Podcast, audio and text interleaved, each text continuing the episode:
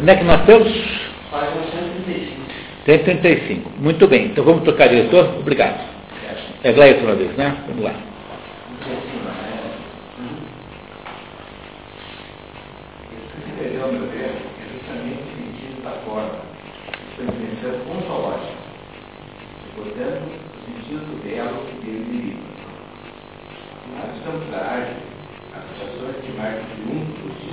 e, e do informe são taxadas como obras-primas. Na verdade, dá-se ao fim Se você quiser compreender isso no Brasil, um, viu, olha só, tem aqui, Marco Aurélio, uma sugestão para você, que eu lembrei agora. Compre um livro chamado Desconstruindo de Chão, do Afonso Romano de Santana, que é um, um, escritor brasileiro que publicou esse livro, que são uma somatória de crônicas que ele fez na imprensa do Rio de Janeiro, sobre assuntos ligados a isso. Chama-se Desconstruindo de Chão. Sim. Desconstruindo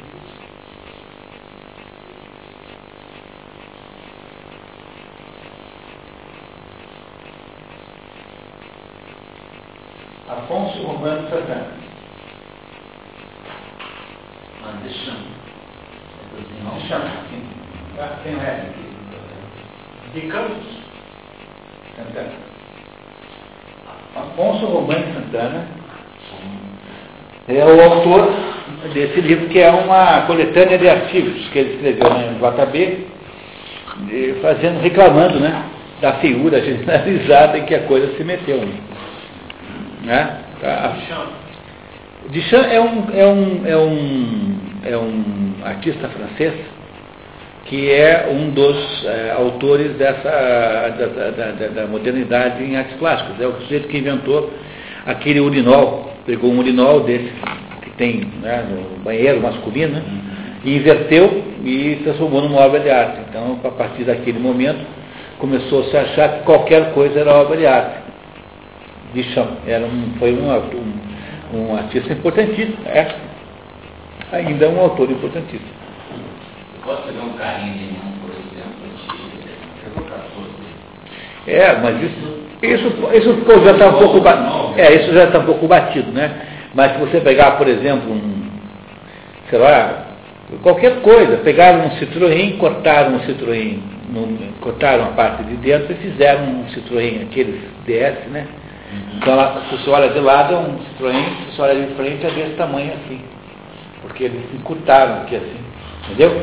Como se você pegasse um caminhão da Volvo, né? E fizesse assim, né? É? Você fizesse o caminhão da Volvo assim.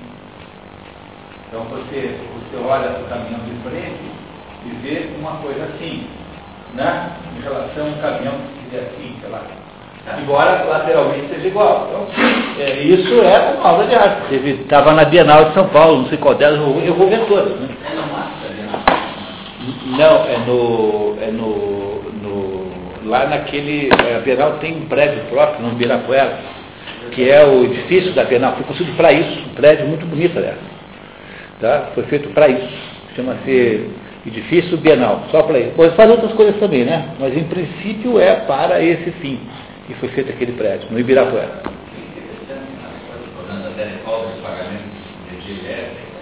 Pois é.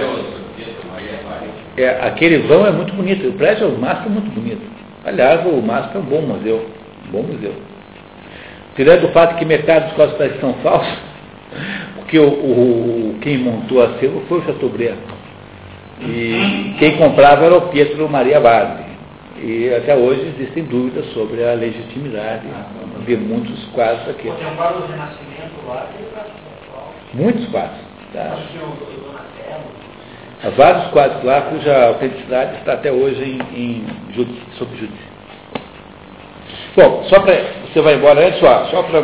Quem aqui não tem isso aqui ainda? A filifeta não tem. Então isso aqui é o seguinte, ó, quem tiver em janeiro aí e achar. Vocês três têm? Acho que vocês três. Tá, não? Aí estão ali. Então é assim, quem tiver em janeiro aí e achar que. Perdão.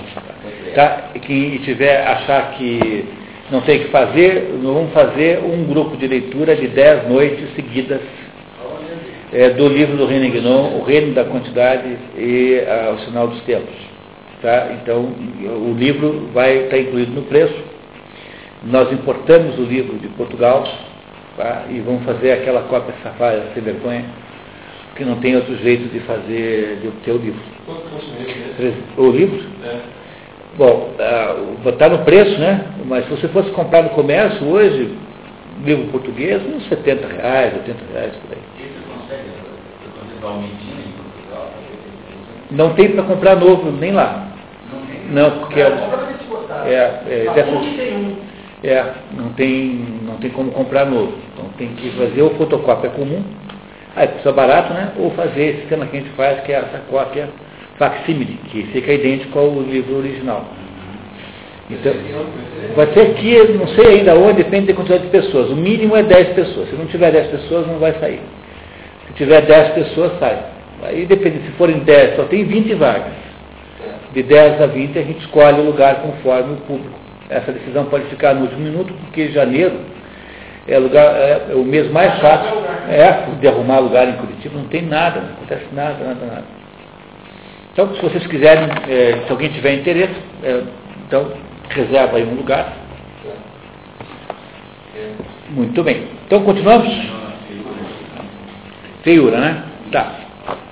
Agaeto, vamos lá. Mas essas não são apenas questões acadêmicas.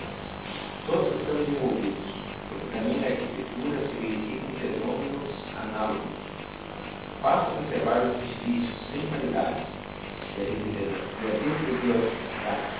a espaço em nossa periferia, para compreender que até as formas de investimento da cidade são manifestações do pleno da ditadura do uniforme, do disforme.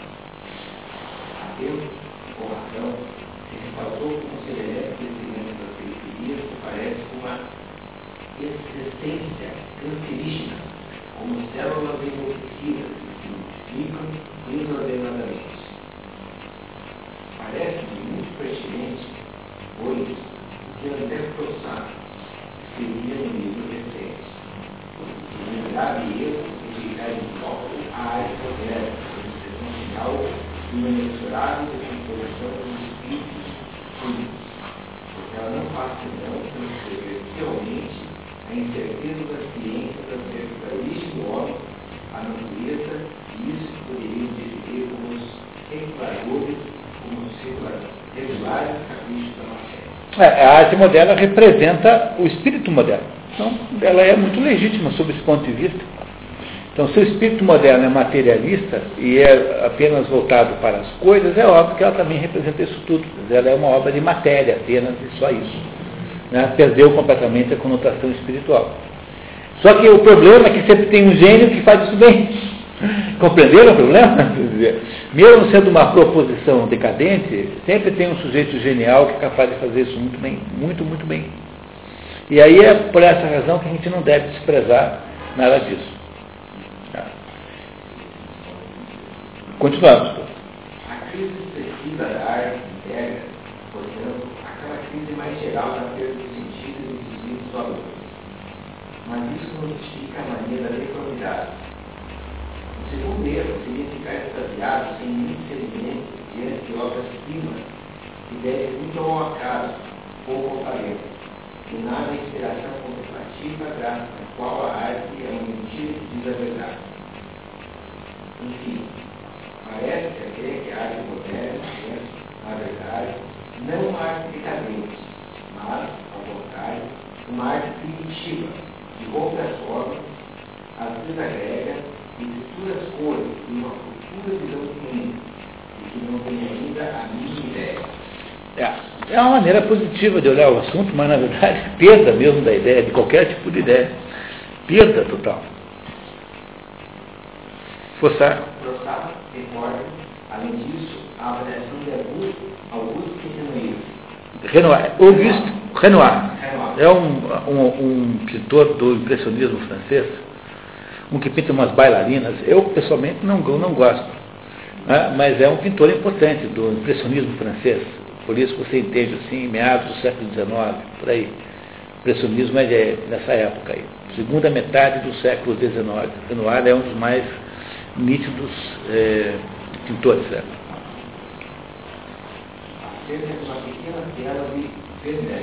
Vermeer, Vermeer é um holandês, Vermeer. É.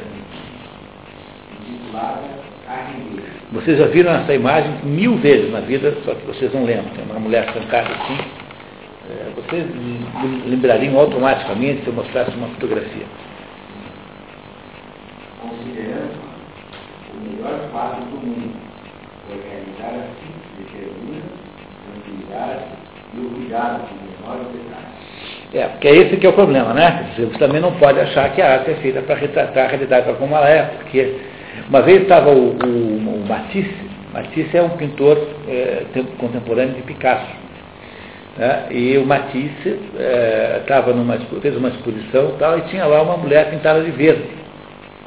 Aí estava lá na, na exposição, chegou lá um casal, falou assim, mas, Monsieur Matisse, essa mulher aqui está pintada de verde. Daí ele respondeu, mas isso não é uma mulher, isso é um quadro. Se a mulher fosse verde de verdade, seria estranho, né? Mas é aí que está, você, o- a, a pintura não é feita para reproduzir a realidade como se fosse apenas uma tentativa de representação fiel, ela é intermediada pela mente do. Por isso que eu digo para vocês, a arte, é mime, a arte é mimética, isso é é uma ideia do Aristóteles. A arte é mimesis, você copia a realidade, mas copia de que modo? Você não copia com uma absoluta fidelidade, você copia com uma, auto, com uma autonomia, por isso que as obras de arte não são iguais.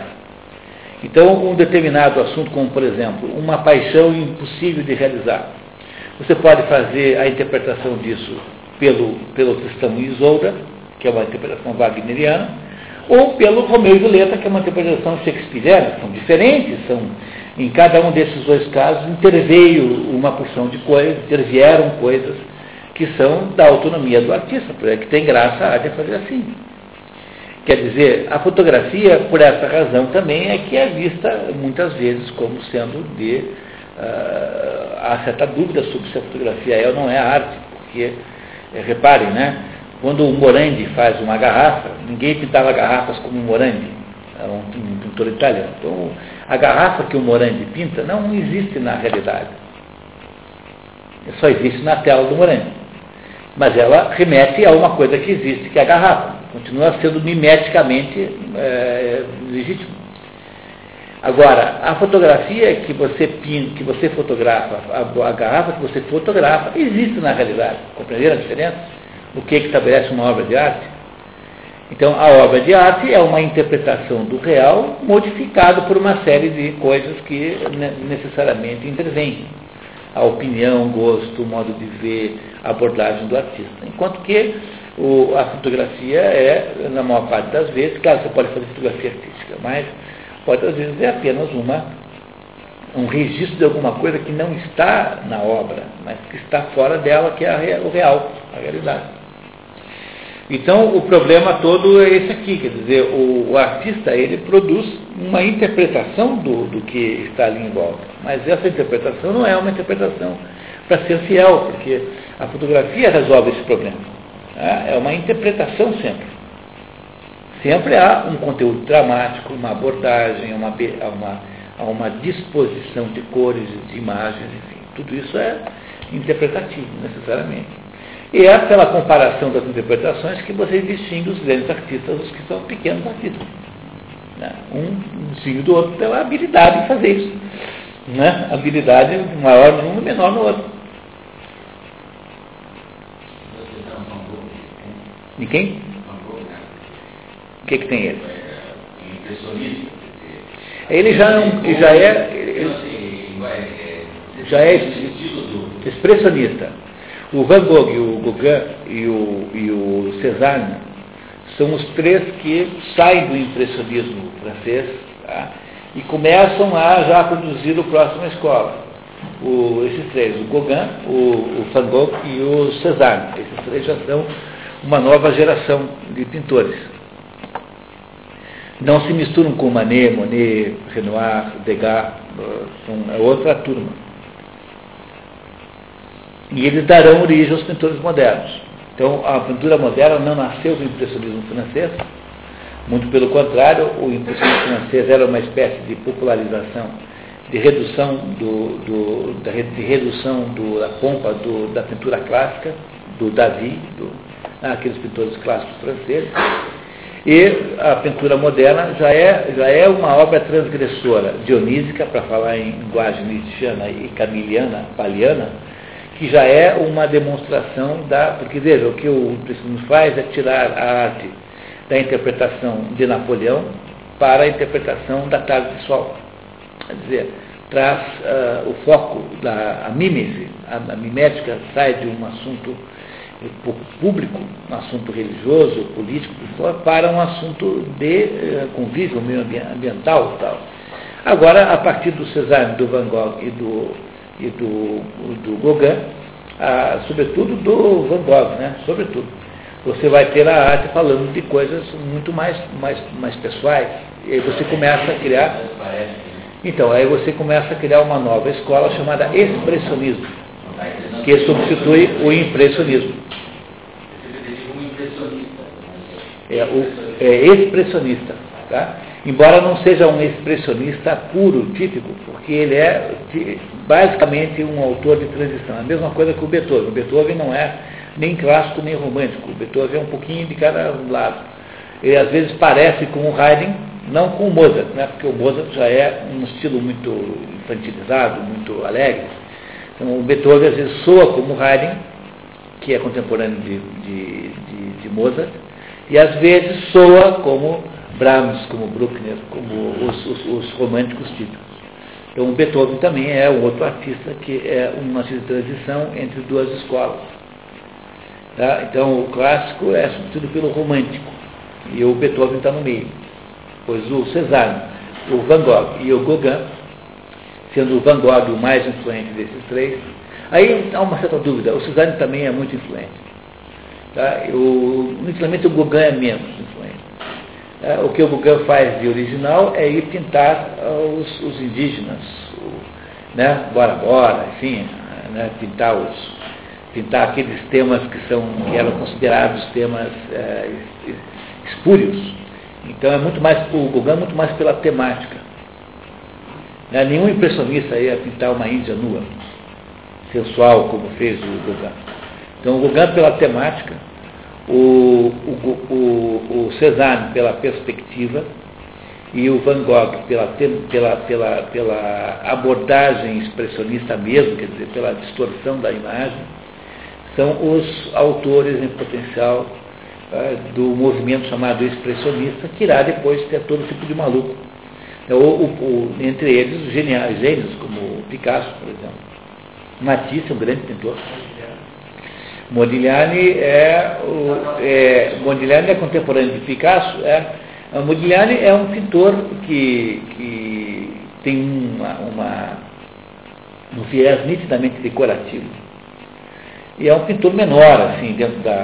da, da do, do, agora tem muita, muito sucesso popular porque ele faz umas figuras assim simpáticas, tal, mas o Modigliani não é o mesmo nível dos outros. Agora o Modigliani é isso, o Modigliani era escultor, não era pintor, e aí ele faz aí uma, torna-se torna pintor. E fica fazendo durante toda a sua vida uma espécie de contraponto ao Picasso. Não sei, tem? É, o Picasso era maior que o Modigliani como pintor, não tem a menor dúvida disso. O Picasso é um sujeito insuportável, né? sujeito dificílimo, assim, complicado, de uma pretensão extraordinária. Assim. Então o Modigliani ele é um sujeito que, que atraía inimigos fácil. O Modigliani foi uma espécie de é, inimigo, assim, uma espécie de concorrente do Picasso no, na cena artística parisiense. Né? Mas o Modigliani morreu cedo, morreu de tuberculose, imagina, muito cedo. Não, não durou muito tempo a concorrência que ele fazia ao Picasso. Bom, continuamos? Caracteristicamente, a fusão de conteúdo e forma, amor. Aquele amor parece totalmente ausente na arte contemporânea. Prozac não explica o que entende por amor, ou eu procurarei escrever assim aquele amor em cada beleza que nós também compreendemos. Mas antes de tratar desse nexo fundamental, convém examinar mais de perto as boas intenções da arte contemporânea. Muito obrigado, Rodrigo. Agora é, vamos lá. A proposta de certos manifestos do teste filosófico da arte contemporânea. discutir a questão do plano do bom senso. Gostaria agora de colocar para um plano de caráter mais teórico, procurando penetrar naquele quadro conceitual de arte contemporânea costuma ser justificado. Mas será que é possível justificar o único modo que dispõe? A resposta que eventualmente se dá a essa pergunta é simples. A deformação se impõe como reveladora de uma série de malhas ligadas à forma anterior escondida sobre ela. Particularmente em muitas circunstâncias, a principal culpada para a na desordem de forma uma revolução construtiva e benéfica de uma, de uma maneira burguesa de conceber o mundo e a vida. Então, para aplicar de modo mais circunstancial, perguntamos-nos por que não apresentar a ruptura das regras da forma com expressão dos desastres produzidos por um nível das guerras é, então, isso não é necessariamente, o que ele está dizendo assim, se a arte, voltando para o ponto que eu levantei, né, se a arte é mimesis, se a arte imita alguma coisa, então um, um século onde morreram 100 milhões de pessoas, onde é, houve toda espécie de desgraça e de maldade, né, toda espécie de crueldade, né, dá para imaginar um século pior do que esse, o século XX, então há de criar uma forma que o representa, uma arte que o representa assim. Então, uma boa parte do, da feiura expressionista vem disso, né? Vem disso, né? Então é isso que ele está dizendo. Agora, atribuir à burguesia o desejo disso é, por outro lado, um engano, porque a burguesia faz exatamente o contrário. A burguesia tem uma, uma visão imaginativa do que seja a beleza, que é uma imaginação que ela, ela, tem uma, ela, não tem, ela não é autora de nada, ela não é autora da arte. Então a burguesia compra quadros do, do, do Calderari. o que é que a burguesia compra? Quadros que pareçam ser assim, é, representantes de uma determinada estética é, que você possa pôr na, tua, na, na, na, na sua sala, nada perturbador, nada complicado. Então, se você é um pintor que tenta vender quadros para as galerias, as galerias não compram quadros grandes não querem quadros grandes, não compram nu, nu não pode. A burguesia, quando, quando compra um nu, é para botar no banheiro, nunca na sala. Então a burguesia não transgride, porque a burguesia ela, ela consegue apenas imaginar a expressão do mundo imaginativamente. Ela não tem uma estética própria. Ah, então ela, ela procura incentivar a quem, quem está correspondendo ao seu senso estético. E é por essa razão que a burguesia nunca é, é transgressora em termos artísticos. A não ser que transgredir esteja na moda. Tá? Então o Saati, Saati, que é esse sujeito lá na Inglaterra, que é um dono de uma agência publicidade, que é o maior colecionador do mundo, ele vai, sai comprando os quadros mais estrambóticos, a arte mais transgressora que você puder imaginar. Mas a arte transgressora não porque ele a aprecie como tal, mas porque para a burguesia Fingir que não é a burguesia, às vezes é um exercício bom. Catártico, catártico, entendeu? Fingir que você é transgressor também, mas você não é. Você é dono de uma agência de publicidade, você ganha bilhões é, de dinheiro. Então, como você é absolutamente tradicional do ponto de vista econômico, é que você faz? Você se, você se refugia numa aparência de transgressão que é financiando o, o artista mais, aquele que põe lá uma, uma um monte de bosta de vaca, faz uma estátua de Nossa Senhora com bosta de vaca, essas coisas que eles fazem, é, os montes. Essa arte é de todos os compradores de arte o maior incentivador disso. Se cair nas graças deles, fica rico.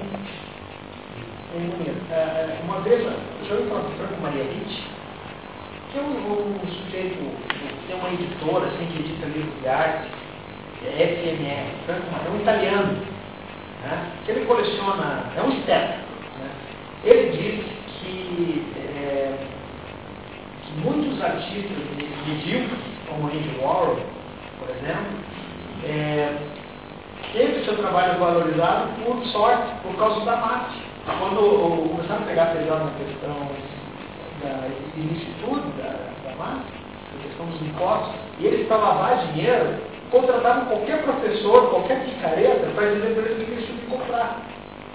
E esses picaretas eram, por sua vez, é, também comprados pelos artistas.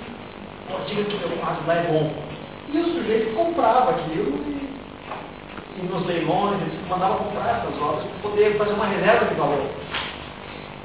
É, isso nos anos 30, 20, Unidos. Seu falou é, o Odioro é bem depois, né? É. O Odioro é década de 60, 70. Não, eu, eu não. O que eu conheço, a história que eu conheço é do Botero. Tem um. um- Não, eu, eu citei o nome do É. Odioro, mas não, se- não, não, ele não, não é É, mas, cabível na questão da massa. é, mas Mas o- diz que o Odioro também.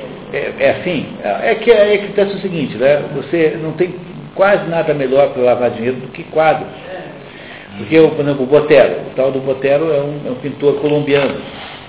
Vale milhões cada quadro. É, pinta figuras gordas. Não tem grande valor artístico, é bonzinho, mas não é nada do outro mundo. No entanto, tem preços incrivelmente altos. É o pintor latino-americano mais, é, mais valorizado de todos. Vivo. Né?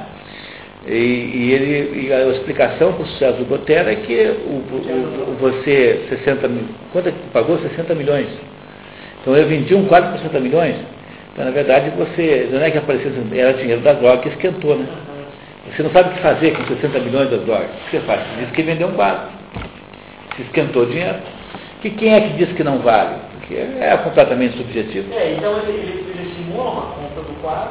É, então, os, os mafiosos todos do cartel de Medellín. Compra o marchando, sei que para dizer que aquilo vale muito. Então, um compra do outro, pra, fazem um- uma contabilidade falsa, de modo que aquele quadro vai sendo apreciado e vai sendo pago, o dinheiro que é pago com o quadro é o dinheiro, o quadro vai gerando vendas fictícias, portanto, esquentando é, dinheiro.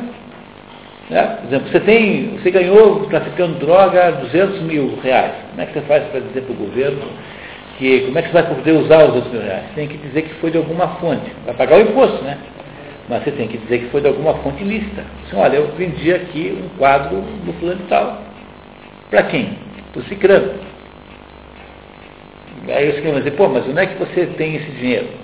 Eu, Não, eu tenho esse dinheiro porque eu vendi um outro quadro para o Beltrano e você cria daí uma fórmula de esconder na negociações falsas, triangulares, poligo, né, poligonais, enfim, o que for, eh, a origem, ninguém mais pega esse, nesse labirinto de operações. Então, esse Franco Maria Nietzsche, ele diz que muitos desses pintores europeus, eles foram parados nos Estados Unidos por causa uma causa que estavam lá dentro. Né?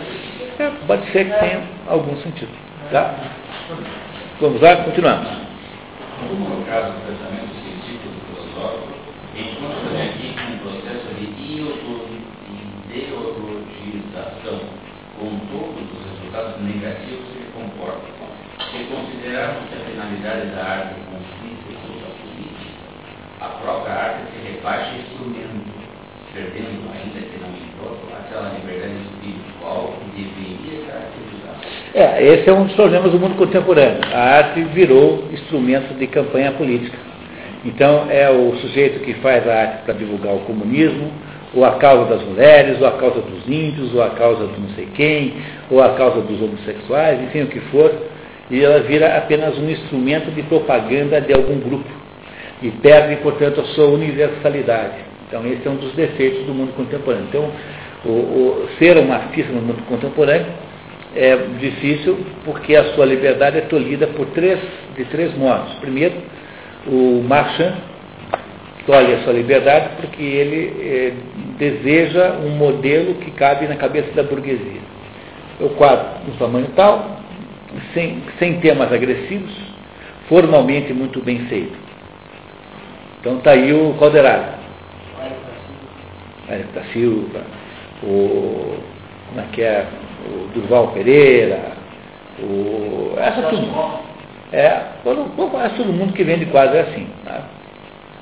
Aí você tem um segundo caso, que é o, o, o, é, o crítico literário. O crítico literário quer obras que permitam que ele possa se exibir fazendo análises intermináveis sobre coisas que ninguém, que não, não estão no quadro. É a Dalícia Araújo, que era capaz de fazer uma página na Rede do Povo sobre um certo trabalho que não valia nada, na verdade, mas ela aproveitava para falar das próprias teorias, dos próprios estudos dela. Então, o crítico literário quer obras que sejam assim abertas, que permitam é, muito, muita conversa. E o terceiro né, tirano, ditador, é o curador das grandes exposições.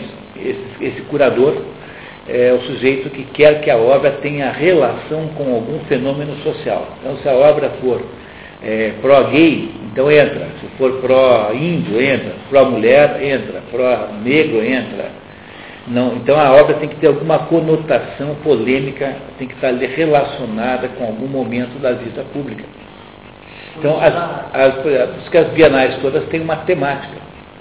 Né? A temática é, é, urbano versus rural. Então aí você vai aceitar quadros do pessoal do MST, só porque são do MST e não porque tem um valor em si próprio. Entenderam o que faz o curador da Bienal, o curador de qualquer exposição que tenha uma conotação, é, qualquer salão de arte é assim. Então, o artista plástico, para poder viver disso, precisa submeter uma dessas três tiranias. O que gera artistas com muito pouco poder de manobra na prática, assim. É difícil de fazer, de ter uma autonomia dentro desse mundo, cada vez mais duramente, assim, mais, cada vez mais forte isso, cada vez mais difícil conseguir um espaço. Tudo bem? Continuamos? E, em todo caso, é preciso ter consciência disso. Não se, não se livra dos bravos do protesto contra uma sociedade corrupta ou contra os males das guerras absurdas que, como tais, se tornariam eu isso. Por isso mesmo, né? Por isso mesmo, arte. Quanto muito essas mensagens serviram de identidade modos particulares e peculiares formas adequadas. Então, então, você vê no caso da literatura, Graciliano Ramos e Jorge Amado, ambos escritores oficiais do Partidão. Não eram só esses dois, também tinha a Raquel de Queiroz, também tinha o José Luiz Lins do Rego, todos esses grandes, esses, esses romancistas, o, o Dionélio Machado, no Rio Grande do Sul, eram todos funcionários do, do Partidão. Então estavam aí para produzir uma arte engajada, uma arte que pudesse sensibilizar para a causa comunista. O Jorge Amado, é, tem até um estudo, foi feito sobre a obra do Jorge Amado, mostrando que o, a temática dos livros acompanha exatamente a sequência de orientações do Partido Comunista, do, da Internacional Socialista, né? dizer, que é a matriz comunista internacional. Então o Jorge Amado ia produzindo enredos de acordo com a fórmula. O Graciliano Ramos, que se transformou em comunista, ele era comunista antes, mas do partido como filiado bem mais tarde. Então o, o Graciliano Ramos fez obras é, também de cunho social, que, no entanto, são é, maiores e transcendem esta dependência ideológica. Por quê? Porque o, o, o Graciliano Ramos, e quem explica isso é o Paulo Mercadante, muito bem, o Graciliano Ramos não acreditava que a sociedade, o governo, o partido fossem resolver os males da humanidade. Ele sabia que as tragédias humanas são maiores do que isso.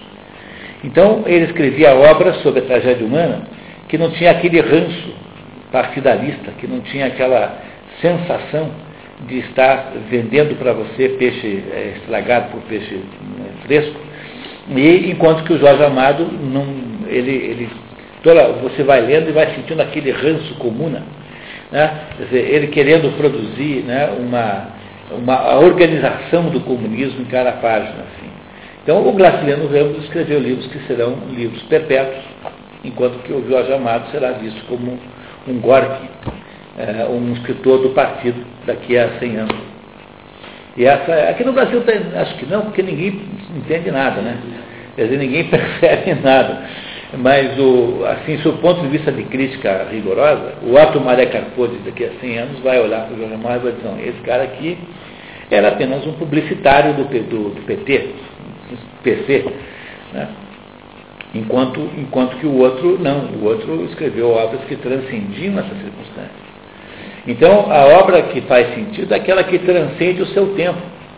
Nada é mais medíocre do que você ser um homem do seu tempo, ser um autor do seu tempo, escrever uma obra do seu tempo. A obra só tem valor quando ela transcende o seu tempo e fala de todos os tempos.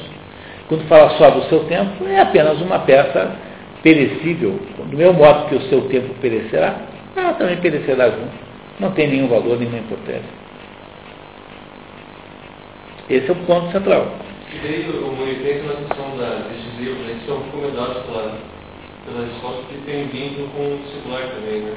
Então a última militância, ela passa uma lista de livros que de repente serão ah. abordados no circular. Tem relação? Né? Não, porque é o, é o cardápio intelectual dos professores que fazem a prova Quem são os professores? São os professores engajados com a esquerda. Então eles irão, obviamente, fazer uma lista enviesada, né?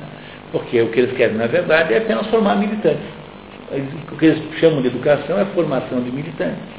E é por isso que você nunca vai encontrar uma verdadeira educação na universidade, a não ser que você tenha a sorte imensa de cair na aula de um sujeito bom, um sujeito realmente bom. Eu mesmo ficou ignorante, porque na, época de, de colegial não tinha assim. É condição de. Quer dizer, eu perguntei para o meu sobrinho assim, qual é. Por exemplo, meu sobrinho que estuda direito, assim, qual é o professor mais culto que você tem, que eu poderia, por exemplo, contratar para dar um curso, uma atividade qualquer que tiver, ah, fulano de tal. Aí eu peguei, tá, então eu peguei o nome, entrei na, na internet e tinha lá o, o, o currículo látis do sujeito. Tá? Látis. Você sabe o que é isso, né? Látis. É, é um currículo que o CNPq inventou para eh, ter uma certa ordem né, no, quando você se apresenta né, no mundo acadêmico. Né. Então é um currículo feito lá com determinados rigores lá, e que é conferido e tudo, para o sujeito não ficar chutando títulos que não tem e tal. Então chama-se Látis em homenagem ao César Látis, que era esse físico que morreu. E o, no currículo Látis tem lá, pós-graduação, tem lá, doutorado, CUSP, orientadora, Marilena Chauí, tese, não sei o que, não sei o que. Falei, putz, mas se o meu sobrinho, que é um menino inteligente, não consegue reconhecer nada mais culto do que isso, compreenderam como é, em que pé nós chegamos? Tá? Chegamos num, num pé, quer dizer, o ato Maré Carpô, daqui a pouco, é assim, alguém incompreensível. Daqui a pouco não há mais brasileiro que possa entendê-lo. Porque ele é o intelectual padrão, modelo de intelectual. Ele é o intelectual amplo, abrangente, inteligente, que leu tudo, que consegue correlacionar música com literatura, com poesia, com, com, com, com, um, pouco de, um pouco de cinema, um pouco, ele é mais literatura e música. Né? Mesmo assim, ele é gigantesco. O que, que precisa fazer para você gerar alguém assim? Quase um milagre no Brasil. Milagre, milagre, milagre, milagre. Então a nossa, a nossa, a nossa, a nossa redução de qualidade foi tão abrupta e tão grave, nós perdemos até mesmo referência do que seja cultura, seja um sujeito culto. É mais ou menos assim, antigamente quando você não sabia alguma coisa, você ficava com vergonha e contratava uma pessoa particular para te ensinar escondido. Entendeu? Você não sabia português. Aí você contratava alguém para ver se você conseguia. Hoje você alega a cidadania do mal português como sendo a solução para o problema. Eu não só não vou estudar o certo, como eu vou dizer que o certo é que está errado e o errado é que está certo. Você sabe que o, o, o Juraci Magalhães, quando foi o presidente Castelo Branco, mandado como embaixador dos Estados Unidos, ele falou, é, mas presidente, não sei inglês, o inglês é medíocre. E aí ele falou, não, pega lá um terceiro, segundo secretário, para não se morrer sempre, tal, é, ele falou, não, de jeito nenhum. Ele pegou, pagou no bolso dele um professor particular e o homem tinha falando muito bem, ele ficou um ano como embaixador. Pois é, ah, então. Você acha que o político hoje faria isso? É, não, é, nem, nem os sonhos mais. A... Ele era, tinha sido governador da Bahia, né? Então, quando você não consegue saber a norma culta, a primeira coisa que você faz é criminalizá-la. E aí coloca qualquer coisa no lugar a título de que se comunicou, está comunicado. Porque, afinal, como dizia o Chacrin, esse né, paradigma de cultura brasileira, quem não se comunica, se trumbica. Ah, então, pronto, você vai lá e defende a ignorância. Né? Não tem até um presidente da República que defende o seu analfabetismo como sendo. Agora ele acabou de dizer que ele acha que a grande missão do Mercosul é unir todo, entre a Patagônia e a Terra do Fogo, unir todos os povos da América Latina. Ele só pegou os pinguins, né? né? Só pegou os pinguins. E a piada engraçada é que ele, quando soube a guerra aí da tal da, da greve dos, dos, dos controladores de voo, que ele então, para parafrasear Maria Antonieta, que teria dito, né, duvida-se, né, né, como é que é, ela teria dito que não há pães, então, que comam brioches, ele teria dito, não tem avião que voe de ônibus. Se não tem avião, que voe de ônibus. Teria sido. Dois são verdadeiros aeronaves. Né? Continuamos, vamos lá. Ainda uma vez, deveria de uma forma, melhor, uma nova forma, uma nova ordem, uma nova proporção, para expressar as lacerações, os pratos, os gritos da sociedade humana. Seria mais um apelo mesmo. É. Mas o tomar o caso no significativo estimulante e manifesto teórico da arte contemporânea. Sete de texto sobre o expressionismo de Hermann Bach. O público muitas vezes fica embaraçado diante de um quadro expressionista. O pintor só pode editar aquilo que vê, mas, naquelas telas, o que se? Vamos tentar responder. Ver implica uma relação precisa entre aquele que vê e o que é visto. Em especial, deve-se distinguir dois modos específicos de ver, ou dos olhos físicos ou dos olhos do espírito. Mas o que vemos com os olhos do espírito é bem diferente do que o que vemos com os olhos físicos, talvez muito mais líquido. Os especialistas então fazer-nos ver com seus quadros justamente o que se vê com os olhos do espírito. É, mas toda arte é assim, em última análise, tá? Porque uh, mesmo quando a arte não era assim, mesmo quando você fazia lá uma paisagem, de algum modo você está reproduzindo, pega, por exemplo, uma marinha do Panchetti, que é o melhor pintor marinhe, marinheirista do Brasil. Né? Panchetti é o melhor, marinhas do Brasil são o Panchetti. São todas tristes, são todas é, é, soturnas, são todas melancólicas. Então ele pintava o que ele via, pintava aquilo que ele sentia sobre aquela situação. Então ele não tinha pretensões fotográficas, mas ele pintava, era a impressão. Por isso é que o Benedetto Croce diz que a arte é a expressão de uma impressão. E não há nenhuma definição melhor do que essa. Benedetto Croce, tá? um filósofo italiano contemporâneo, contemporâneo já falecido, né? mas do século XX, dizia que a arte é a expressão de uma impressão. Então você tem uma impressão sobre o mundo, você expressa essa impressão.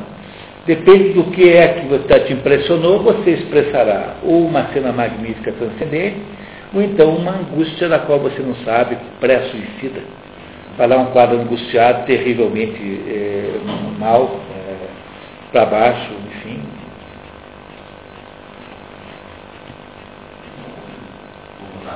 Escreve pai. Ora, se olharmos com os olhos do espírito, finalmente vemos com os olhos do corpo, veremos o mundo que, em comparação com aquele que vemos com os olhos físicos, nos parecerá deformado, divergente dele.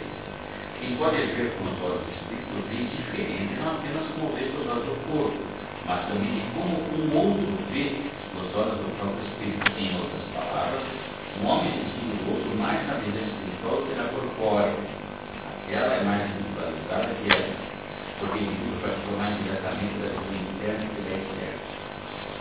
Mediante essa segunda visão, os especialistas dizem que eles fazer ver a inquietude, a perturbação, o desespero dos homens pelos lugares inquietos da vida.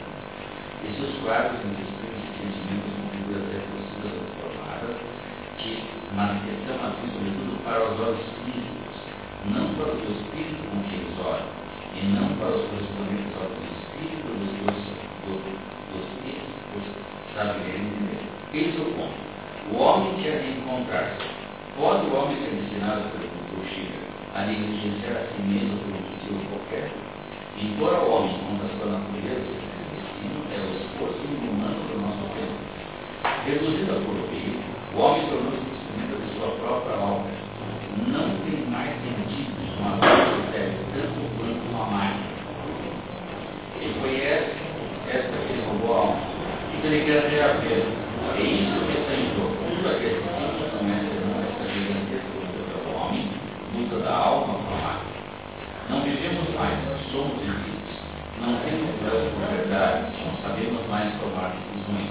O homem é privado da alma, a natureza é privada do homem. Apresentamos-nos ainda como os seus padrões senhores, mas sua vingança não. Ó, se acontecesse um milagre, é isso? Talvez o milagre possa ressuscitar o homem privado de sua alma, aqui levado, enterrado. Nunca época mais transtornada pelo desespero, pelo horror da morte. Nunca um silêncio tão sepulcral em um mundo. Nunca o homem foi menor. nunca mais inquieto. Nunca ele esteve tão ausente a liberdade mais morta. E eis o grito do desespero. O homem pede aos berros da sua alma, o único grito de angústia sai do nosso tempo. Até a arte grita nas trevas, pede socorro e espíritos pressionistas. Ah, é uma definição desse Hermann Bach do que seja o expressionismo. Ah, então, no que tem absolutamente cabimento e sentido é que o expressionismo lida com a angústia que a pessoa sente. Quer dizer, mais importante do que fazer a mimética da natureza, como o expressionista fazia. Então, o Degas fazia lá uma paisagem que ele via e interpretava. Ah, agora, o Serrault né, fazia isso de modo pontilhado, cada um com a sua técnica.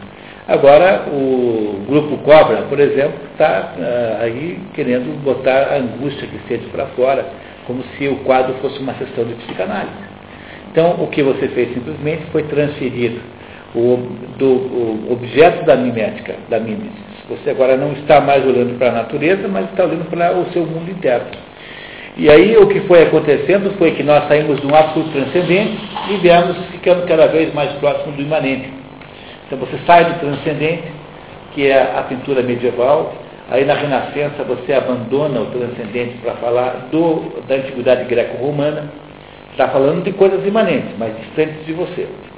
E vem vindo, até que uma, chega no século XIX, está falando da sociedade, da, dos conflitos, da rua, ah, ou então dos temas cotidianos, das paisagens, enfim, do, do mundo. Do, é o Toulouse-Lautrec pintando Folie Bergère, as, as, as, bailarinas, que são aparentemente temas imorais né, para a tradição europeia, mas eh, já começam a ser viáveis. E no expressionismo você sai do mundo de fora e entra dentro de você. E na medida em que o expressionismo não vai encontrando, é, vai esgotando esse tema, você sai daqui e vai para a merda mesmo. Para o teu pedaço absolutamente animal da sua existência. E quando terminou, não tem nem mais a merda para fazer, aí você começa a fazer essas brincadeiras chamadas instalações, arte pós-moderna, cobrir o prédio com uma, como faz o Cristo o Cristo cobre um prédio com uma, um lençol branco. Não é? não é isso? Quer dizer, você sai, você sai do, do mundo, do mundo é, realmente pessoal e vai para alguma coisa que não é nada. O que houve foi uma lenta decadência no sentido de transferência do tema transcendente para cada vez um tema mais imanente. É claro que isso não é um processo coletivo, em todas as épocas existem, é, existem é, indivíduos fazendo a mesma coisa, né, fazendo isso, em todos os sentidos. O que acontece é que há uma linha de predominância que implica uma decadência, mas nada implica que você não tenha alguém hoje pintando a transcendência. Que estão verde? Quem? Geral. Mas é que aí é, outro, é outra coisa, né? É que a, a o, o, samba enredo, né? Assim, tipo, não, é que aí você tem uma outra coisa, que aí você tem uma conjugação do, da densidade baixa e da forma, da forma é, no, no, samba, né? Não no desfile. Tá? O desfile tem que ser interpretado como uma coisa teatral. Né? Então, o desfile como um conjunto equivale a uma novela da Globo ele tem baixa densidade de conteúdo e sofisticação de forma. Agora, o samba enredo sozinho, interpretado sozinho, tem baixa densidade e baixa forma. É, uma vez eu, eu contei para vocês, é, uma vez eu estava no Rio de Janeiro com uma moça lá, uma dinamarquesa, contei para vocês, eu falei, porra, mas o pessoal canta sempre a mesma música. E de fato é igual a música, se pensar bem. O Cartola, Cartola em 1976 já não convidado para o Enredo, então eu não faço mais isso pensando. Isso é. É. Já virou uma porcaria. Escutando o chão de 76, perto de hoje. Já virou uma porcaria indescritível. Sem valor nenhum. O William Blake. O William Blake se diz como autor? É, ele está em qual escola? Ele não está em escola. Eu não sei dizer. O, o, o, William Blake, William Blake. poeta que fazia gravura, né? Eu não sei, Paulo, tem que estudar um pouquinho também, não consigo agora localizar. Sei. O Aldous Huxley se ocupando uma época. Tentou um pouquinho. É, é mas tentou um pouquinho. Tentou quando morou na Itália, na França, mas ele não era, ele não tinha visão, né? Ele não era cego praticamente. Não conseguia ser um pintor. Ele teve uma doença, ficou cego três anos. Aí, não, Aldous Huxley. Aldous Huxley. Não, Aldous Huxley tentou interpretar. É, ele tentou pintar também, tentou ser pintor, andou pintando quadros. Mas não deu certo porque ele não tinha capacidade visual para tanto. E ele acabou recuperando visão num olho só, passou a vida inteira meio cego. A vida inteira meio cego. E ficou doente muito cedo e nunca conseguiu recuperar a visão verdadeiramente. Não sei, William Blake eu não sei. Vamos, vamos. Até Pensar é o trabalho mais pesado que há. E talvez seja essa a razão porque não, porque tão pouco se dedicam a isso. É, sabe, de repente, vindo esse processo né, de, de, de, de deterioração, letargia, para que pouco a pouco as pessoas querem pensar nisso, querem comprar as coisas. É que não é. Não é... Até que tiver o pensamento pronto na inteligência. O, o segredo de tudo é entender a diferença do reino da qualidade e da quantidade. É, quando a gente entende, é o objeto desse livro aqui do verão, tá? o reino da quantidade. Né? É o, a explicação que o, o René Guénon dá do fenômeno, mas aí com o que nós vimos aqui no primeiro semestre, o, a crise do mundo moderno, que é o livro que antecedeu esse aqui. Só que essa é uma obra muito mais explícita, muito mais completa, muito maior. Então, o que acontece é que, se você partir do pressuposto de que existe uma, uma variação de, de, de essência nasce na, na, na, no ser humano, que tem um pedaço que é alto, que é espiritual, que é transcendente, e tem um pedaço baixo, pesado, que é material. Aquilo que é pesado cai. Né? Pesado cai. Então, a queda referencia-se ao, ao relato bíblico de Adão e Eva como a queda. A queda é o que é? Você despencar do mundo espiritual para o mundo material. Quando você cai, você cai dentro de um corpo físico. Então a, a, sua existência passa a ser progressivamente mais física, pela mesma razão pela qual tudo aquilo que tem peso, que tem massa, é atraído pela gravidade para baixo. Então, a queda é o processo de, de, de, de atração do, do, homem para a sua própria natureza é, física, material concreta, real concreta. E essa existência real concreta vai ficando cada vez mais predominante em você, cada vez mais predominante, até que chega uma hora, perdemos completamente de vista qualquer coisa que seja espiritual. A referência passa a ser meramente física. Por isso que eu digo para vocês, começa com as iluminuras na Idade Média e termina com a fábrica de merda do, do italiano. E pode ser um parente do outro. Você vai lá ver a genealógica, um é né, parente, antecessor do outro, sei lá quantas gerações, mas o problema é que o que você considera objeto de reflexão artística objeto de contemplação artística, porque o objeto de arte obrigatoriamente tem uma característica, ele tem que ser contemplativo. Então, um automóvel bonito não é uma obra de arte. Porque o automóvel não é feito para fins contemplativos, o automóvel é um objeto de uso. Então, o fato dele ser bonito é apenas uma circunstância uh, da sua existência, mas não é, ele não é feito para ser contemplado, nem que seja uma Ferrari, é feito para você andar com ele.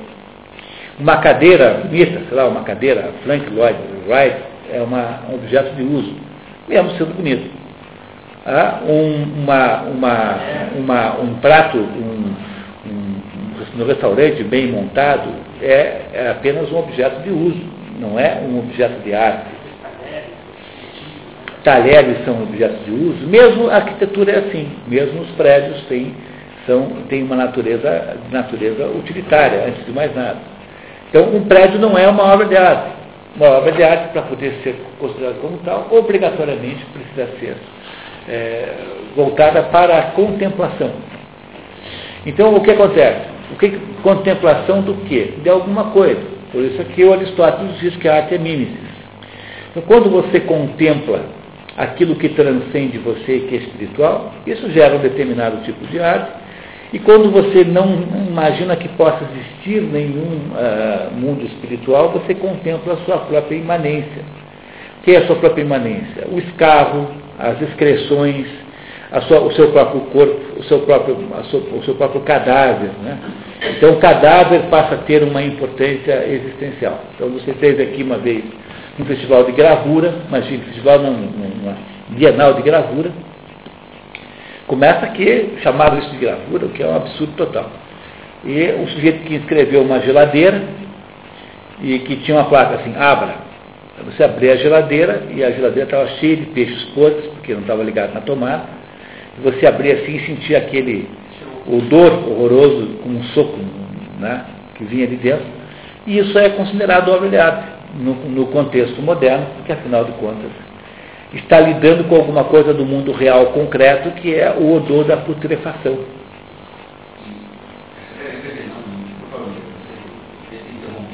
Não, não, pode se perguntar. É, a plastinação de corpos, né? uma grande obra de arte que tem atraído pessoas para museus do mundo todo, agora estão pegando matéria na China. É pegar um corpo humano e tratá-lo de um modo que ele fica preservado como se fosse um. Não, não é, não, não é isso, porque é outro processo, né? Não é embalsamento. Embalsamento. Toda a parte líquida, todas as secreções, e injeta uma solução plástica. E plastifica como se fosse plastificar. Como ele ser liquidificado eternamente. Então tem cenas assim, um cavaleiro e seu cavalo, ambos mortos. Só que está cortado pela metade. Um feto na barriga da mãe cortado. É, é, é o... Em fatias, fatiadas, corpo assim, fatiados em. Se fosse aquela questão de cérebro, assim, questão transversal. É um objeto de estudo numa A morte e a decadência absoluta e total. Se compreendeu, compreendeu como é que se compreende isso nesse. Eu estou explicando para vocês como é que esse fenômeno se dá como fenômeno histórico. Ele é completamente é, coerente com a própria decadência que acontece dentro do ciclo cósmico de, de, de destruição da transcendência. Então, cada vez mais está perto da imanência. Como um sujeito que está rolando num abismo abaixo e está cada vez mais perto do fundo. Né? Então, você, descendo um abismo a toda, né, descendo uma ladeira num, num automóvel sem freio, você vai parar no fundo, no fim. Ou seja, a nossa, a nossa possibilidade de salvação e de manutenção da forma humana é a, a, a tentativa de recuperação para cima da nossa existência. É a história da metamorfose de Kafka, que está no programa, aliás, do ano que veio dos encontros. A metamorfose de Kafka é um sujeito que chega em casa, acorda de manhã, chama-se Georg Samsa, e ele, eh, durante a noite, transformou-se numa barata. É, um troço qualquer. Tá? Do tamanho de um tamanho normal, assim, não, não é de uma desse tamanho. Do tamanho assim de um homem. E ele era uh, caixeiro viajante. Fica preocupadíssimo que o chefe vai sentir a falta dele. daqui a pouco o cara vai ficar telefonando aqui para minha casa. Tá? E eu desse jeito? É, eu assim, como é que eu faço? Tá? Aí a família descobre que ele virou um inseto e a família fica absolutamente enojada com ele, dizer, não acha muito estranho, começa por aí, né, mas só não aceita como tal. E ele uh, fica lá preso no quarto, a irmã é a única pessoa da casa que leva lá para ele de vez em quando um pratinho de comida, tal, limpa um pouquinho lá a sujeira tal. E ele vai aprendendo os truques, vai começar a aprender a subir no teto, entendeu? Tá, mas ele também não. E ele está sempre preocupado com o fato de que o chefe vai notar a falta dele. E um dia ele sai do quarto e o pai o agride, joga umas maçãs nele. E uma dessas maçãs penetra no corpo, assim, aquele corpo morre e, e, se infecciona e ele morre. E quando ele morre, então a família faz uma, um piquenique para comemorar. É, esse desgraçado morreu. O que, é, o que é que essa história conta para você? É a história da perda da forma divina. Porque o ser humano só consegue manter a forma humana na medida em que ele a uh, correlaciona com uma forma divina maior do que ele. E o, qual é a perspectiva e o direito existencial que tem um inseto de vida? A vida de um inseto, muito curta. É, morre assim, um dia morreu. E aí a empregada vem contar a boa notícia. não que tinha morrido, morreu, tal, todo mundo, oh, ipi, ipi, urra, ipi, urra, tal. E aí vai todo mundo tomar um, fazer um piquenique para comemorar. Então, a metamorfose de. Essa é a história. É a perda do sentido, é a perda da forma verdadeira, da forma eh, divina que, ah, que, que é, que é, que é, é, como é que eu diria assim, é, perdível, né? se é que pode falar assim, ah, com num piscar de olhos. E esse é o sentido do livro. Você não precisa de nenhum esforço para perder a forma. Qualquer bobeada você perde a forma divina. Então, parece que o Padre Bernardo disse que a partir do Renascimento, chamado humanismo, o homem começou a olhar para si próprio. Então, aí Mas você ele não... não se deu conta de que ao olhar para si próprio, o homem vai se curvando, se curvando e vira um animal, até o ponto de quatro É, mas é isso que está aqui. ele. Essa é a arte, é o, é o- é o futuro da arte e é o futuro do, do Georg Samsa. O Georg Samsa passou a viver exatamente esse fenômeno, ele virou um inseto. Aí a família dá chineladas nele, mas é, esse é o destino de um inseto. O que você faz se você acha uma barata na sua casa? Você não tenta se livrar dela? Não se pode nem culpar a família. Ou tinha lá uns, uns hóspedes que moravam lá. A, a família alugava lá uma, uns quartos lá e os hóspedes ficam, quando descobrem, então ficam horrorizados, vão embora. É, e eles aí, então, falam, pô, mas essa perdeu até essa graninha aqui do aluguel, tal, não é possível. mas é, essa a metamorfose de Kafka. É, Para ler esse, é, é esse. Agora, os bobalhões modernos acham que é um livro para que diz, ah, viu que dá se você ser diferente. Fica todo mundo implicando com você. Então, adolescente, quando lê esse livro, acha que o livro é um libelo adolescente para mostrar o quanto diferente o sujeito é homossexual. Então, olha, tá vendo? Quem é diferente é perseguido.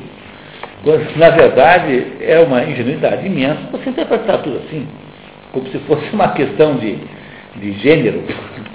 Entendeu? Na verdade, o cara está falando de uma coisa muito mais profunda do que isso. Mas, Pedro, daí é, vem aqui na, página anterior, falou que com relação ao espírito, né, que você retrata no quadro e pelo espírito, certo? Não, é cuidado com a palavra espírito. Você retrata no quadro a sua impressão. Ok, tudo bem. Tá. Aí você lá como vai lá no vereador de obra, você vai ter uma impressão no quadro. Mas é uma análise de acordo com, o teu eu, não é isso? Cada um faz o que acha que é importante. Então, você, o que, que você pinta? Aquilo que você acha que é importante. E você pinta interpretando. Tá? Então, qualquer pintor é assim. Você pinta alguma coisa que você interpreta. Se você é um sujeito que tem uma fixação sexual, pintará apenas Então, você tem a assuntos interpretação sexuais. do, do pintor, depois tem o cara lá que vai ver a obra de arte tem a interpretação dele. É, essa interpretação são, são autônomas. Você não consegue, você não Não consegue, você não pode alinhar os dois. Mas o que acontece com um grande artista é que ele fará provavelmente um- uma obra de arte, seja uma sinfonia, seja um quadro tão rico do ponto de vista de forma e conteúdo, que ele permitirá um sem número de leituras e interpretações. Então, aquilo que se chama de arte erudita é aquela que, com- que, que, ah, que faz coincidir uma enorme densidade de, de fundo com uma enorme complexidade de forma. Então, quando você pega uma sinfonia wagneriana, ou pega qualquer grande obra de qualquer grande obra musical, você pode ouvir 300 vezes a peça, você está quase ouvindo pela primeira vez cada uma delas. Porque a complexidade musical é tão extraordinária que você vai ouvindo e vai descobrindo matizes. É como um quadro de Velázquez. Então, um dia que você for à Espanha, vá ao Museu do Prado ver Velázquez. Lá é que estão os Velázquez de verdade. Então, você olha para aquilo, você eh, não entende como alguém possa ter pintado alguma coisa tão complexa, tão extraordinariamente rica. Então, toda obra de arte eh, extraordinária é uma obra de arte de enorme complexidade, que produz uma, um potencial enorme de leituras. Enquanto que a obra popular, ela é natura- naturalmente mais simples, né? Mais simples. Então, o, o problema é que, embora você não possa nunca alinhar perfeitamente ah, o que o autor pensa do que o, o apreciador interpreta, pode ser que em alguns momentos isso seja assim. Agora, quando você está falando de obras de arte de natureza literária, aí não, aí você tem uma chance muito maior de encontrar o alinhamento, Porque o sujeito que conta uma história para você, conta para te contar alguma coisa, explicitamente. Enquanto que um quadro não é necessariamente uma história. Você não conta uma história que você fez no quadro. Pode até tentar.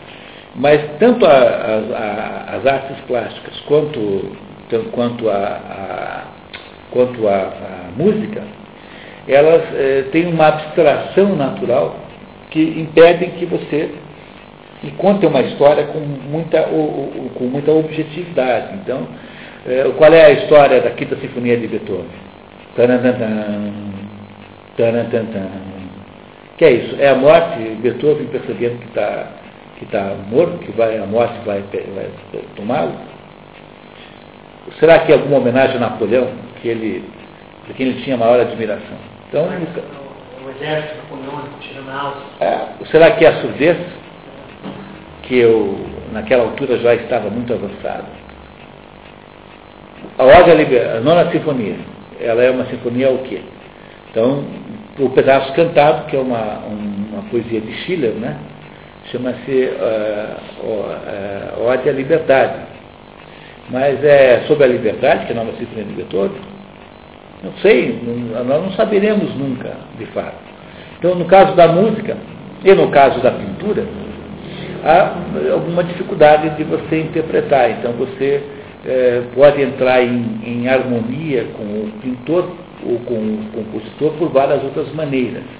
Mas quando você faz um romance, o vermelho e negro, o romance quer te contar alguma coisa. Então aí é possível que você consiga fazer uma unificação de apreciador e obra com base na ideia central, que pode ser descoberta com um pouco de esforço.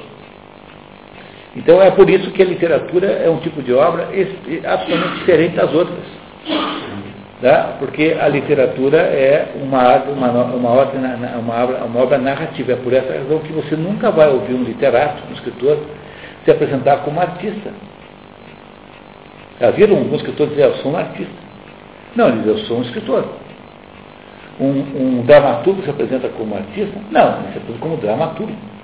A palavra escrita, ou falada, né? no caso da teatral, por exemplo, a palavra é sempre pertence a um universo diferente de obra artística. Ela não se confunde com as obras artísticas não faladas. Então, as obras artísticas se dividem em dois tipos de obras, as artes do tempo e as artes do espaço. E cada uma dessas tem, portanto, é, limitações e possibilidades em função dessa diferença. Eu estou escrevendo isso tudo num livrinho, chamado, que é uma interpretação mimética da, da pintura, só da pintura, para tentar explicar tudo isso com detalhamento. Assim. Agora, a palavra, a palavra escrita não é a mesma coisa que a imagem pintada. É outra coisa, porque ela é, ela conta uma história. Então, se você conta uma história, é, as artes se dividem em artes que contam história e artes que não contam história. Então, tem um pedaço da música que conta história, chama-se ópera. A ópera conta história. E isso a torna diferente da, do resto da música erudita. Porque ela é diferente, ela conversa com você, contando uma coisa para você, para você entender uma história. A mesma coisa não acontece com uma sinfonia que não tem é, nada escrito. Né? Uma sinfonia são meros sons que se sucedem e que podem ser interpretados, mas eh, a música, em princípio, não precisa de nenhuma interpretação. Dizer, as sensações que você é, vivencia a, a, partir do estímulo daquelas, daqueles sons é o objetivo da música. O, o, o é, me parece que ele, que ele queria conseguir de arte completa, ele achava que a música puramente não, não atingiu o objetivo que ele, que ele queria, e nem a poesia. É, o Wagner. Que é... ele quis fazer, porque ele trilogia o Anel de 91. É, são quatro, são quatro, é, uma, são quatro, não, são quatro sucessos. É. É, o Wagner não. não, não. É, você pode até mesmo dizer que a Wagner não fez ópera. Que a ópera não chega até Wagner, no conceito antigo de ópera. Porque a arte wagneriana é a época, é a, é a obra da arte total. Ela é, ela é música, poesia, teatro ao mesmo tempo. E, e por isso é que o Wagner é autor dos próprios libretos.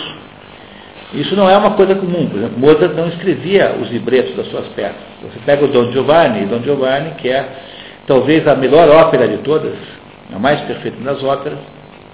Ela é, o libreto é do Lorenzo da Ponte, que por sua vez fez, contou a história com base no, na, no livro do Molière, Dom Juan, o Convidado de Pedra, que é a, de todas as apresentações do Dom Juan mais conhecida. Tá? Então, o Wagner, o Wagner escrevia os próprios libretos. E isso fez com que os libretos não fossem muito bons, assim, às vezes são ruins a, a poesia de Wagner. Ele não é um poeta, ele é um músico mais do que poeta. Mas ele queria fazer isso, que é a arte total, que é a expressão artística, independentemente de forma artística, é, portanto, a expressão artística total e conjunta. É mais do que ópera. É uma espécie de dramatização única e, e conjunta e harmônica de tudo com tudo.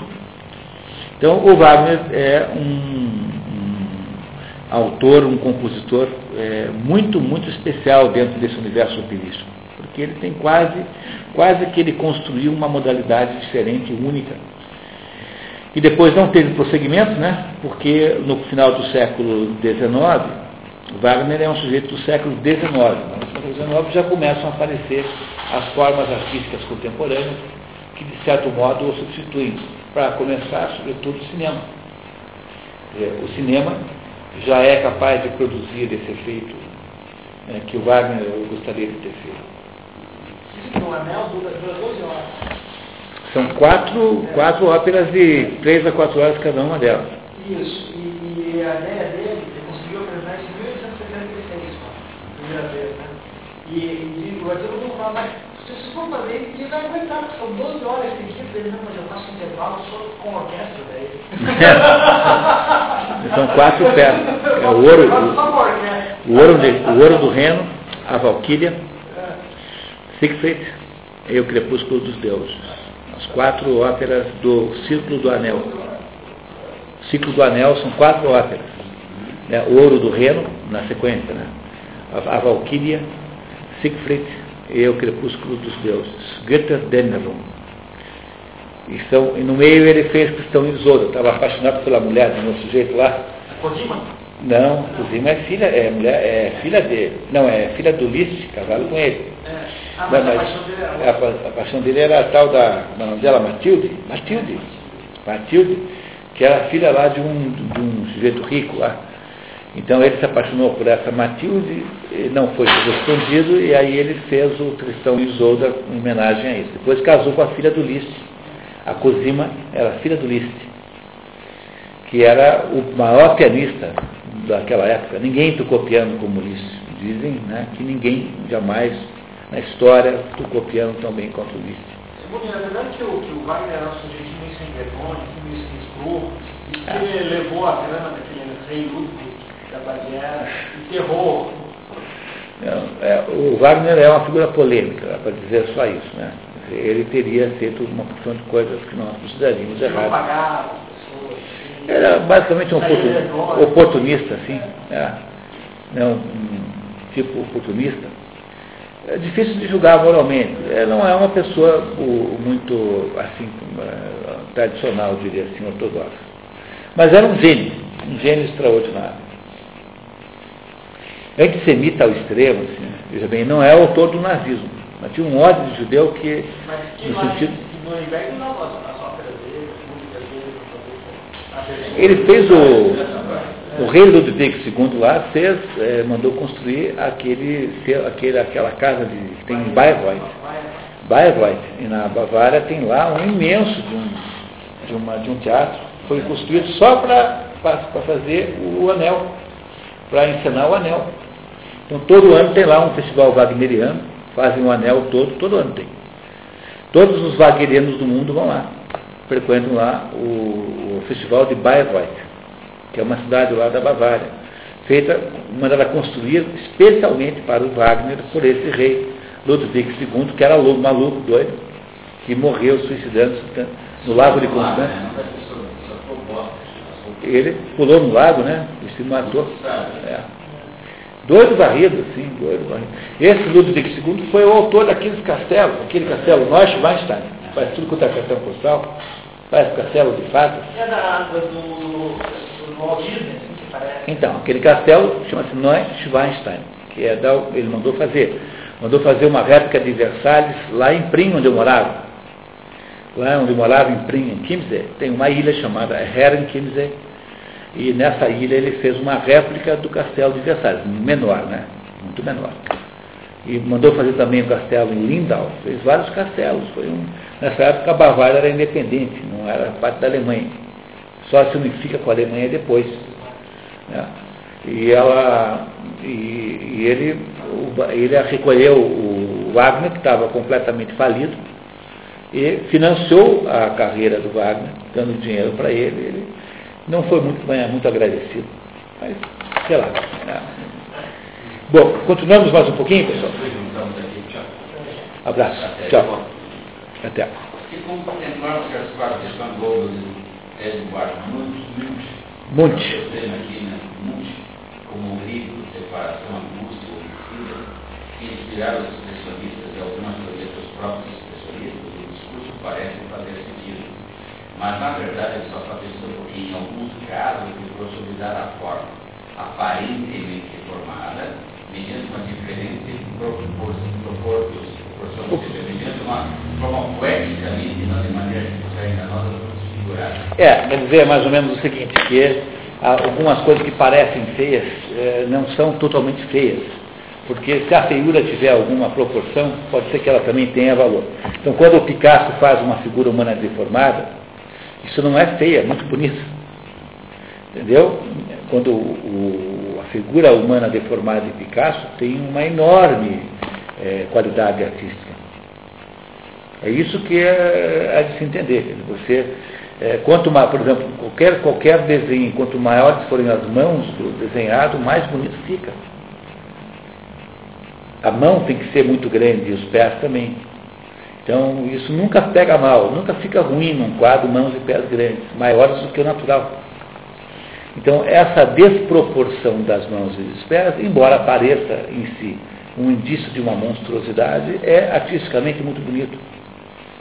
Então, só cuidado, porque aí é que você tá, você tem que aí é, lembrar sempre do Nietzsche e da Camille Palha. A, depois de toda a ideia do, do, do classicismo grego, por exemplo, quando você aprende a pintar na academia, você aprende a pintar, por exemplo, que a cabeça são equivalente ao tronco, são três cabeças. Então você quando vai pintar um modelo, né, você quer saber como é que faz? Você olha assim, você mede a cabeça, medindo a cabeça do aquarela. Então eu sei tá, qual é mais ou menos o tamanho do tronco, multiplicando por três esse tamanho. Então, a, na academia, digamos, da pintura clássica, você aprende proporções perfeitas.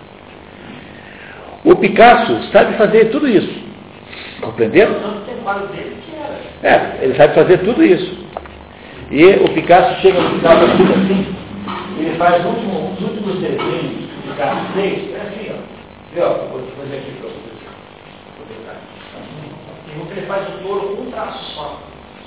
É um gênio absoluto. O último desenho do Picasso é o touro inteiro.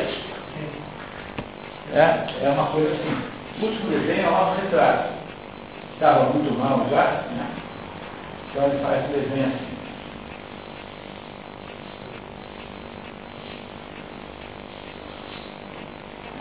Então ele desenha assim um autorretrato. Ele falou assim, eu, quando tinha 12 anos, 14 anos, pintava, desenhava como Rafael. Rafael é um dos maiores desenhistas da história da pintura. Tive que chegar até os 90 para reaprender a pintar como criança conheço dizer que a vida dele foi toda para perder aquela prisão classicista e poder se expressar numa liberdade de forma, porém uma liberdade que, para, que é deformada sem, no entanto, ser feia. Porque ela é a deformação que um gênio é capaz de produzir. Por isso aqui tem uma regra da pintura que é infalível, que é assim. Só o mestre pode, pode é, é, modificar a forma. Não, pode, pode modificar a forma. Se você sabe pintar, como, desenhar como Rafael Sanzio, então você pode é, transgredir. Porque a sua transgressão irá trazer consigo as qualidades intrínsecas da boa, arte a boa obra de arte. No entanto, se você não sabe, você irá fazer uma transmissão infantil completamente é, errada e provavelmente sem nenhuma importância. Certo, com a linguagem também, padrão Ah, isso mesmo. Quer dizer, é, é por isso que o Napoleão Mendes Almeida ensina né, que quando você tem a, a língua só evolui de duas maneiras. Ou porque você deixa o povo falar isso assim, de modo espontâneo, e o povo domina o registro da língua e sempre acerta. Então, por exemplo, os, os, os operários das, das, das estradas de ferro né, ouviam os engenheiros ingleses falar em dorminte. Né? Então, dorminte em inglês é sleeper. Dorminte. Sleeper. Dorminte, isso significa mesmo. Ah. Então, aqueles gêneros falavam sleeper, sleeper. E o pessoal inventou chulipa. Então, em português, ela está chamando chulipa, que é apenas o slipper aportuguesado. A chulipa é português, tem sonoridade portuguesa, não tem nada de estranho. Então, o primeiro que é capaz de fazer a língua é aquele que espontaneamente é capaz de reproduzir alguma coisa. Por isso é que tem uma arte popular de grande valor, que é o legado da herança popular, que é quando a forma é simples, mas o conteúdo é denso. Daí é isso. E o outro que faz a língua bem feita é o Camões, porque o Camões, quando vai construir uma palavra nova, ele vai na matriz e sabe produzir aquela variação. O cara que escangalha a língua é o analfabeto do meio, o Ebrahim Suede, que inventa container. Container é uma expressão impronunciável em português, não tem nenhuma viabilidade linguística em português. E os espanhóis não ousaram fazer isso, né? Os espanhóis chamam de contenedor. Se a gente fosse escolher alguma forma estrangeira, que chamasse de contenedor também e jamais de container. Container não tem nada a ver com português. Tá? Mas é uma barbaridade. Quer dizer, não é nem o povo que inventou isso. O povo inventaria com, com conter qualquer coisa, né? Né? qualquer coisa, inventaria uma forma. Container, container, container, tener, tener. O povo inventaria alguma coisa como tener. Teria valor, teria, teria, teria sentido. E Camões inventaria como? Camões iria ver container que contém, né? Contendor, contenedor. Camões iria para a forma verdadeira. Quem é que estraga tudo? É o idiota do meio que fica falando difícil para se exibir e que inventa essas formas esdrúxulas. Por exemplo, o professor meu falou uma vez que, que uh, virou moda no, no jargão jurídico a palavra elencar. Onde ele procurou em tudo quanto é dicionário, você pode imaginar, ele não encontrou dicionário. Encontrou elenco, mas elencar. É que elenco é neologismo, né? É, não, não, me parece ser completamente legítimo. É, esse é um neologismo que poderia até existir. O problema, o, o, que acaba com tudo é essa conversa, por exemplo, de evidência em direito. A evidência disso daquilo. Evidence. Evidência é prova em inglês. Então, evidence em inglês é prova. Em português, evidence é prova. Então, falar em evidências no Brasil, evidência no Brasil é alguma coisa que está evidente né, está evidente, alguma coisa que se ap apresenta como tal, mas é ilegítimo falar, chamar a prova evidência de prova em português. Então, quando se quer dizer que não há provas contra o réu, então não há provas, não há evidências. Evidências eh, não é português. Como você achar que lecture é leitura?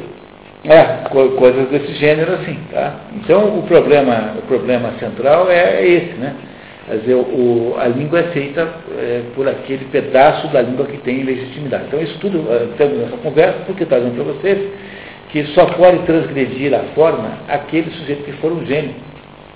Porque ele carregará na transgressão a, as habilidades e a competência e a, quali, a qualidade fundamental que ele tem, é, porque ele domina a regra, a regra clássica e a regra, a regra superior, digamos assim. Então, quando o Picasso pinta de modo distorcido, é bonito tanto quanto ele não pinta. Como é, então, o gênio é capaz de fazer isso. Entendeu? Então é fácil, né? Quer dizer assim, você quer. Eu, se fosse professor de pintura, né? não sou, né? Dizer assim, ó, meu filho, você quer pintar esse troço? Então tá.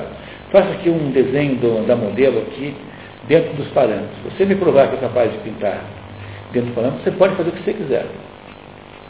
Isso não é nenhuma espécie de desafio, é apenas uma garantia que o sujeito irá fazer, irá produzir a competência básica interna antes de se meter em aventuras de natureza aí, é, moderna, né, moderninhas tal, que é o que o pessoal faz de modo geral.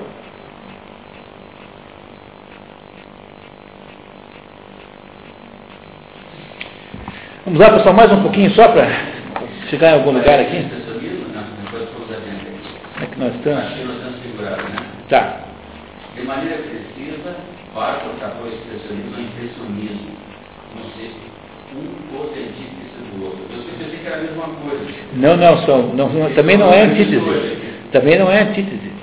Ambos são expressões de uma, são expressões de uma impressão. O que muda é apenas o objeto mimético. Tá? Só isso que muda. Tá? Enquanto o impressionista repara em seus quadros com os olhos de espírito, o impressionista vê apenas com os olhos físicos, sem pensar, e, portanto, o impressionismo é a separação do homem do espírito. O impressionista é o homem reduzido a gramofone do mundo externo. É, não é nada, não pode ser de modo nenhum isso. Porque a paisagem que o Manet pinta, as, aquelas, aquelas uh, Tipo amarelo, não, eu pintava aqueles, aqueles, aqueles, aquelas, aquelas plantas que, que ficam flutuando na água, assim, né? Aquilo, o Monet, Monet, tá? O Monet pintava aquilo e o, aquilo não é assim na natureza. Ele não fazia fotografias disso. É, chama-se ninféias, ninféias, ninféias, tá? As ninféias eh, que o, o Monet pintava não são assim na natureza. Ele as interpretava também. Então não é por esse jeito que se entende a diferença dos dois, tá? Recriminou-se os impressionistas por não levarem a termo seus quadros. Na verdade, eles não levam a termo algo mais, o ato de ver, já que na, já que na sociedade portuguesa o homem nunca leva a termo sua vida, só chega à metade dela, exatamente onde começa a contribuição do homem à vida. Assim, o ato de ver se detém no ponto em que o olho corresponde à pergunta que lhe foi feita. O ouvido é mudo, a boca é surda, diz Deus mas o olho ouve e fala. Os olhos impressionistas só ouvem, não falam. Escutam, a pergunta não respondem. No lugar dos olhos, os impressionistas têm dois pares de orelha, mas não têm boca.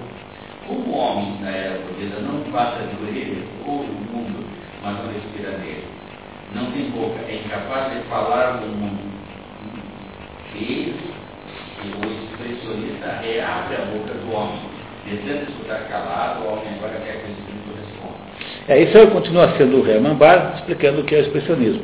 Enquanto o impressionista se restringe a olhar aquilo e interpretar, o, o, o expressionista está gritando para o mundo, contando para o mundo o seu problema.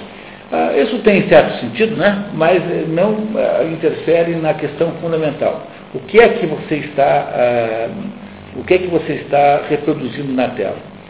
A principal diferença dos dois é que o impressionista reproduz alguma coisa do mundo fora, enquanto que o impressionista reproduz alguma coisa do mundo dentro. É isso. Tá? Essa é a principal diferença dos dois. Tá? No entanto, tecnicamente, ambos estão expressando uma impressão. Agora, quando você sai do jardim das ninféias, quando você sai do jardim de, de Monet e passa para falar dos seus dramas internos, das suas desgraças pessoais, é claro que isso gera quadros diferentes. E aí você tem o grito Tá? O grito é o autor gritando, tá? trazendo o seu, a sua existência inconformada com o seu destino. Você está gritando para contar para o mundo isso. Muito bem. São reflexões bastante significativas, mas, embora tenha algum fundo de verdade, essa própria lista corrompida pela ideologia. Em primeiro lugar, a visão impressionista não é, de modo algum, uma visão desespiritualizada, que deixa sem resposta a pergunta que ele é feita. Está vendo? É verdade, não estamos falando isso aqui. Né? Permitam-me uma pequena nota autobiográfica. Quando jovem, gostava muito de reproduzir quadros impressionistas. Com isso, certamente, eu não contribuí com a arte, mas fiz um exercício útil e me permitiu aprender muito, sobretudo, compreender como aquelas manchas de cor exprimiam muito mais do que a simples impressão sensorial. O impressionista exprime com sua arte é a experiência no instante, a percepção vulgar da realidade. Aqui e agora. Aquela árvore, aquela flor, aquela rua, etc., aquela casa, etc. Todos os fragmentos de mundo iluminado pelo Espírito e comunicar com aquela precisa conotação de aquele momento particular e irrepetível de luz e cor, de maneira a transcender a mera dimensão. Está vendo? O que o Giovanni Helli está dizendo é a mesma coisa que eu acabei de dizer. É que achar que o expressionismo é apenas uma linguagem, que um é passivo e outro ativo, não explica nada. Na verdade, ambos é, estão expressando uma impressão.